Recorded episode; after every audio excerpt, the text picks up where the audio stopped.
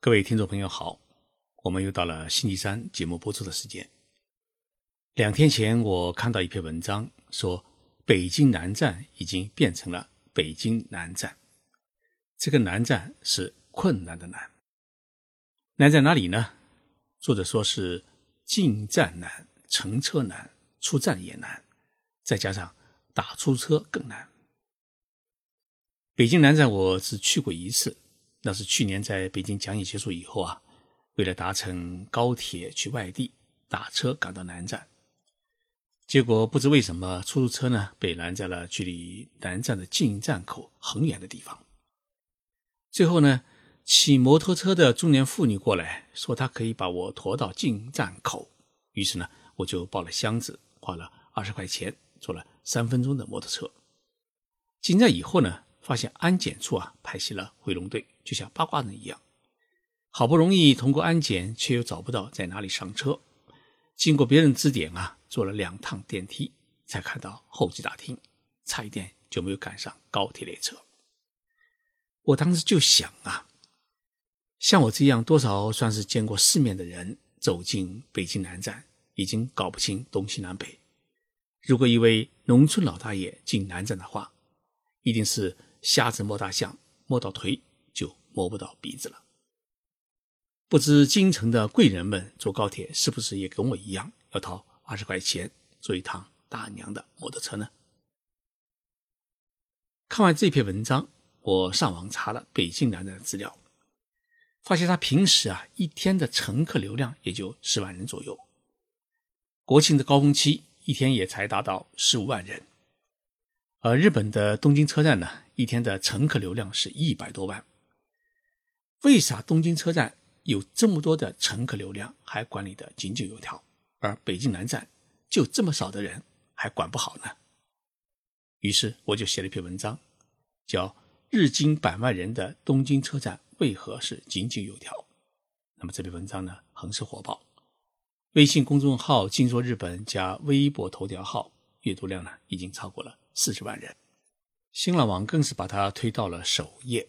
大家呢都有一颗共鸣的心，希望能够从别国管理大型车站的经验当中，让北京南站啊变得更便民一些，服务更好一些。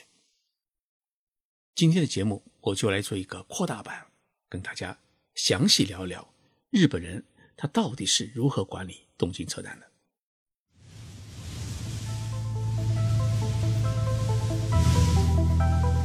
任你波涛汹涌，我自静静到来。静说日本，冷静才能说出真相。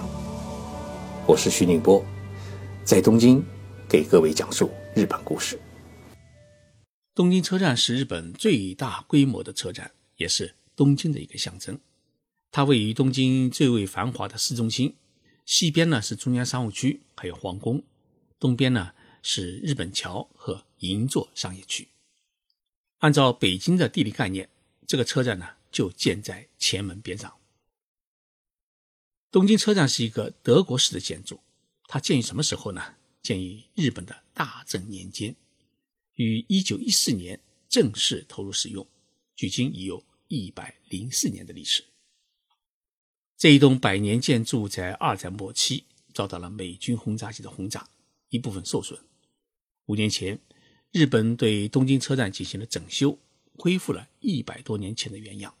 所以，虽然经过了这么多的岁月，东京车站看上去啊，依然跟新建的一样。而且，车站三楼的宾馆还是五星级的档次，建筑结构呢完全欧式，最好的房间一夜需要一万块人民币。大家来日本如果有兴趣的话，可以去东京车站宾馆住一个晚上，体验一下日本。大正时代的浪漫。东京车站有多大？经过扩建之后啊，它上下是四层，占地面积为十八万两千平方米，比北京南站小了一半多。北京南站的面积据说是三十八万平方米。东京车站虽然面积比北京南站小，但它不仅是日本全国各大新干线，也就是高铁的始发中心，而且还交汇了。多条的城际铁路和地铁，总共算起来有十八条轨道交通线，在这个东京车站里面始发和交汇。东京车站一天的始发与到达的列车为四千趟，进出乘客总数为一百零二万人。这还不包括下了新干线列车以后啊，直接是搭乘城际轻轨列车不出站转车就走的人。我问了东京车站的办公室，他们说啊，如果要算上这批人的话，那一天的乘客流量至少有一百四十万人。但是呢，我们北京南站最繁忙的国庆的高峰期，一天的乘客人数也只有十五万人。日本这么一个繁忙的全国的交通枢纽中心，拥挤在一个古老的车站里面，你发现它一切还是井井有条。每一个检票口只有一名工作人员，整个车站呢看不到一根的钢铁护栏，所有的通道没有任何的障碍物。一百多万乘客，没人去管理他们，指挥他们。他们自己进站，自己乘车，自己出站。整个车站除了脚步声，很少听到其他嘈杂喧哗的声音，一切是有序宁静。昨天晚上我经过东京车站，里里外外仔细观察了一番，为东京车站呢总结出了以下几条的管理经验：第一，东京车站没有安检，也不查身份证。虽然前不久东京的新干线列车上面也发生过一起持刀行凶杀人事件，但是呢，日本铁路公司始终认为这是一个偶发事件，不能因为偶发事件而给绝大多数的乘客带来乘车的麻烦。所以呢，东京车站的所有的进出口都是自动检票口，不搞安检。这样一来的话呢，乘客只要提前五分钟到十分钟抵达东京车站的检票口。就可以顺利的坐上新干线，而且还有时间买一个盒饭，买一块啤酒在车上吃。第二呢，整个车站没有中国高铁车站那样庞大的一个候车区，包括新干线在内，乘客是随到随走，就如坐公交车一般。虽然在新干线列车的乘车区内有一个小小的候车室，但也只能容下三十人左右，而且常常是空的，因为。基本上坐车不需要等。像新干线列车，你购买自由席车票的话，不限车次，一天当中可以随时搭乘任何一趟列车走。这种不设候车区，它带来什么好处呢？首先是省去了中国高铁车站那样巨大的一个候车的空间，同时呢，乘客可以自己算好时间，随时自由的乘车离开，而不需要我们那样。提前在网上订票啊，跑到车站以后啊，又要凭身份证去取票，然后还有安检。我上次在上海的虹桥车站提前半小时赶到车站，愣是没有赶上高铁。第三，东京车站的新干线与城际轻轨列车呢实现了无缝对接，在同一个车站里面是可以自由换乘。比如说，从京都坐新干线抵达东京车站以后。你可以在车站内自由换乘十几条轻轨线去自己想要去的地方，而且新干线的车票当中啊，它还包含了你去东京圈内各个诶 JR 路车站的这个车票。而每一条轻轨线呢，它都是紧挨着，也就是说，你出了新干线的检票口到轻轨列车的站台距离最近的是三十米，走几步就到了。同时呢。车站还有丸之内线啊、东西线等地铁相连，一天一百多万乘客就这样瞬间可以疏散完毕。第四，东京车站的餐饮店呢，全部集中在地下街。乘客进出车站的主要通道，也就是一楼啊，它不搞餐饮，它只是一些盒饭店和礼物店。餐饮呢，全部集中在地下一楼，它不占据。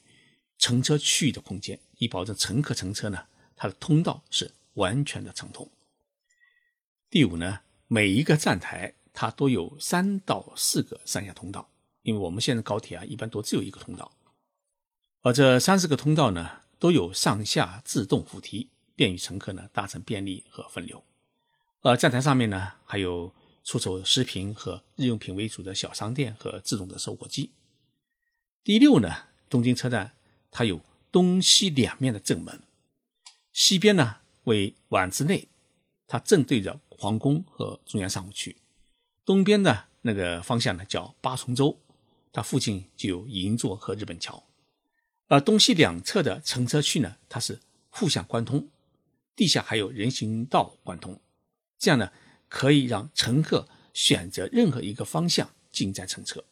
那么东京车站还有三十多个出口连接附近的百货公司和商业大楼、办公大楼。第七，我们来谈谈，哎，我们中国比较头疼的一个出租车问题。东京车站的出租车的区域啊，都是在东西两侧的地面，不是在地下。但是呢，因为有便捷的轻轨和地铁相连，在东京车站搭乘出租车的人是很少。